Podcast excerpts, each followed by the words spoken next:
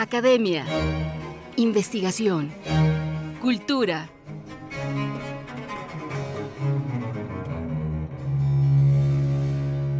El Colegio Nacional.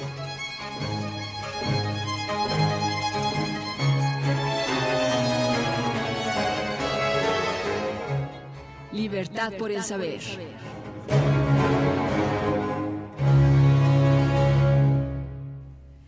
El volumen Hablar y Vivir en América desentraña los orígenes de la lengua española en el continente. Coordinado por la lingüista Concepción Compani Compani, este trabajo es resultado de las jornadas internacionales Hablar y Vivir en América, siglos XVI al XIX, realizadas en el Colegio Nacional en septiembre del año 2018. Para ahondar en él, tenemos el gusto de platicar con Marina Garone, doctora en Historia del Arte e investigadora del Instituto de Investigaciones Bibliográficas de la UNAM. Marina, muy buenos días, bienvenida. Buenos días, muchos saludos. Muchas gracias. Marina, si eh, te parece, danos los antecedentes de estas jornadas, quiénes eh, participaron en ellas y cuáles fueron las principales reflexiones que se hicieron durante las mismas.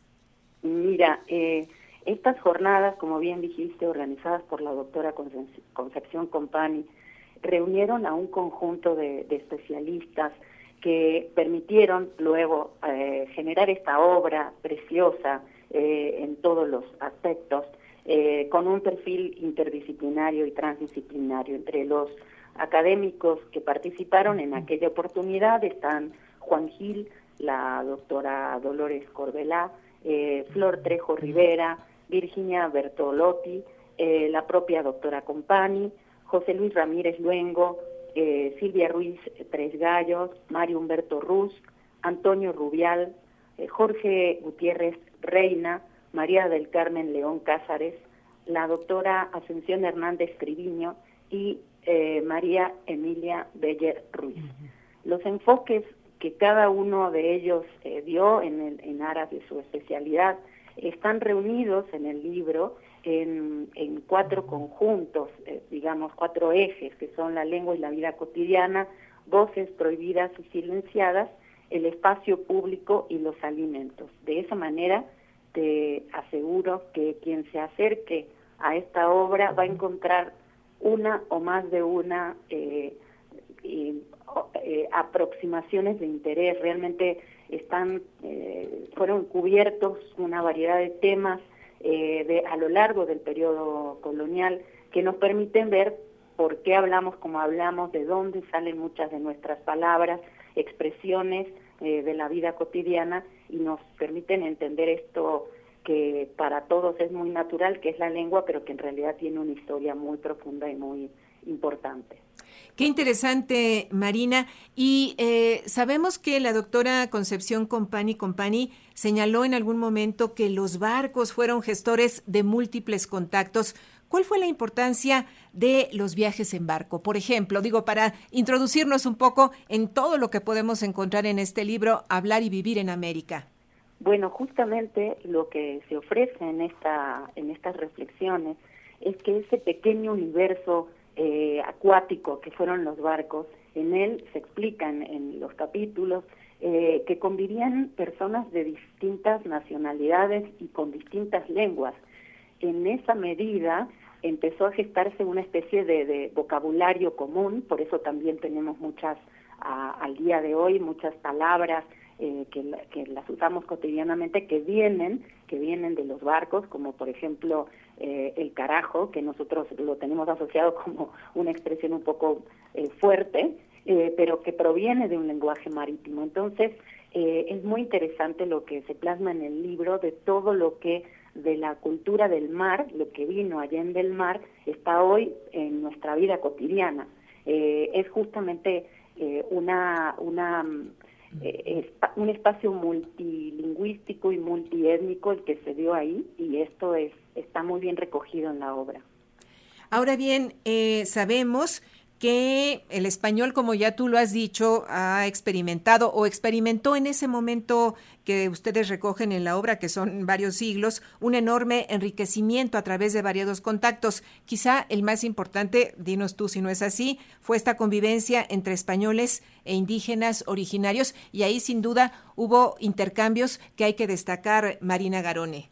Sí, por supuesto, tienes toda la razón y uno de los textos eh, que no el único, pero uno que centra ese intercambio bidireccional es el del doctor Mario Humberto Ruz, donde justamente eh, se titula Hechiceras beatas, amantes y asesinas, imágenes y voces femeninas en el ámbito maya colonial.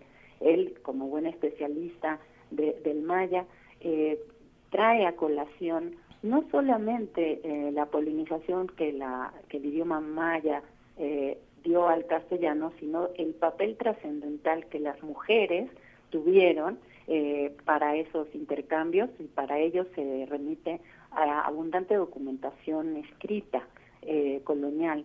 Quiero decirte, en función de, lo, de, la materia prima que da origen a todos estos trabajos, que se recurrió no solamente a mucha eh, documentación notarial, epistolarios, eh, sino que también la obra reúne una cantidad eh, de otro tipo de documentaciones visuales, reproducciones de cuadros, de biombos, mucho material cartográfico. Es una obra bella eh, visualmente, pero que también muestra la variedad de fuentes primarias que usaron los investigadores para hablar de este español en América. Ah, eh, los historiadores de la lengua eh, realizan su trabajo a través de esta búsqueda en archivos, pero además preguntarte cómo eh, logran recuperar el habla de la vida cotidiana de la gente que vivió a lo largo de, esos siglos que son recuperados en el libro.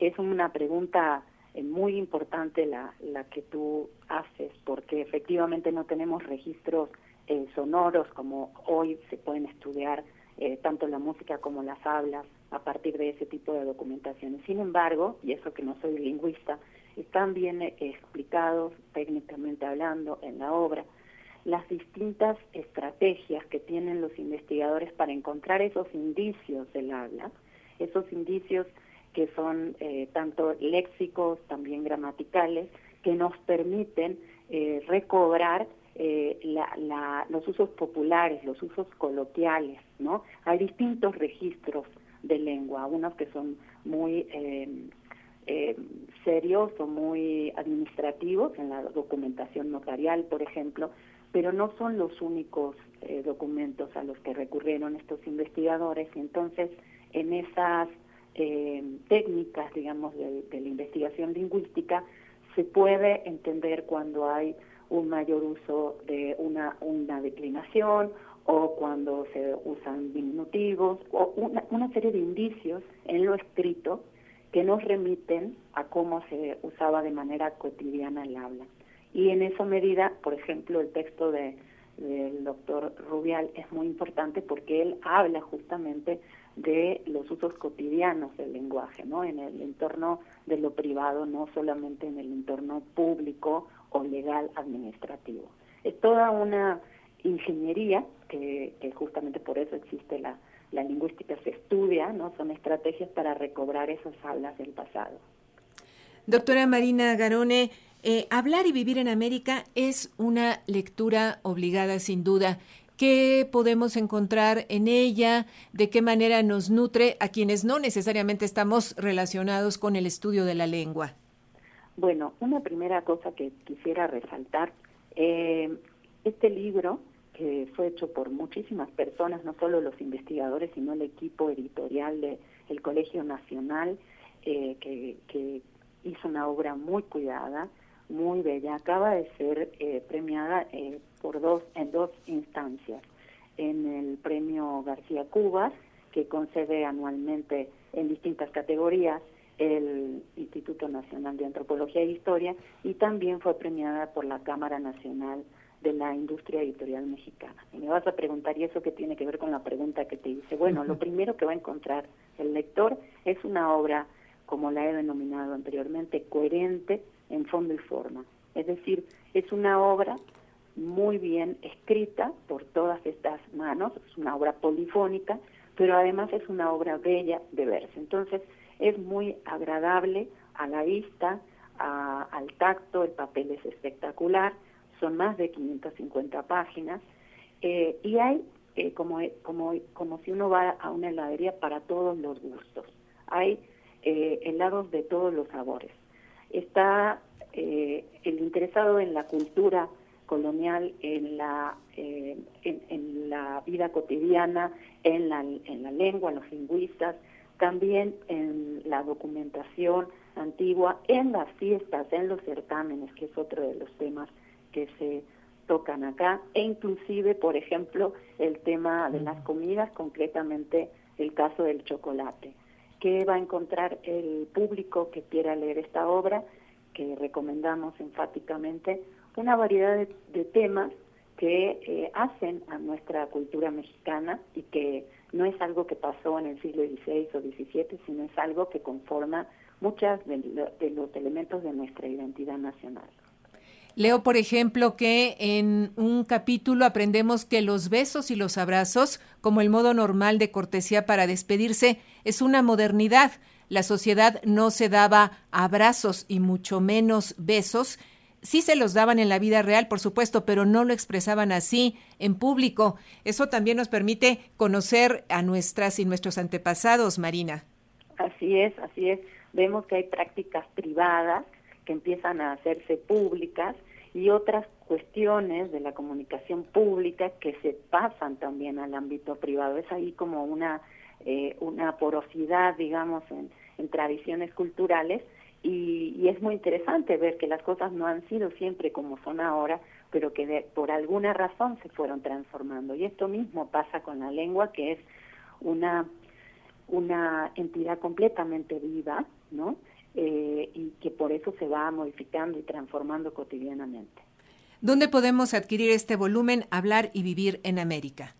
Bueno, en la, por, por empezar, en la librería del propio Colegio Nacional, eh, donde, en todos los puntos de venta donde se distribuye el Colegio Nacional, que son las cadenas de librerías que todos conocemos, este, está, está disponible, pero también se puede eh, solicitar vía eh, redes sociales, vía correo electrónico. Pues muy bien, ahí está la invitación a leerlo y agradecer mucho la participación esta mañana de la doctora Marina Garone, ella doctora en Historia del Arte e investigadora del Instituto de Investigaciones Bibliográficas de la UNAM, quien también participó en este libro Hablar y Vivir en América. Muchas gracias, doctora. Excelente lunes. Gracias a ustedes, los invitamos a leer la obra y eh, que tengan una magnífica semana. Gracias, buen día.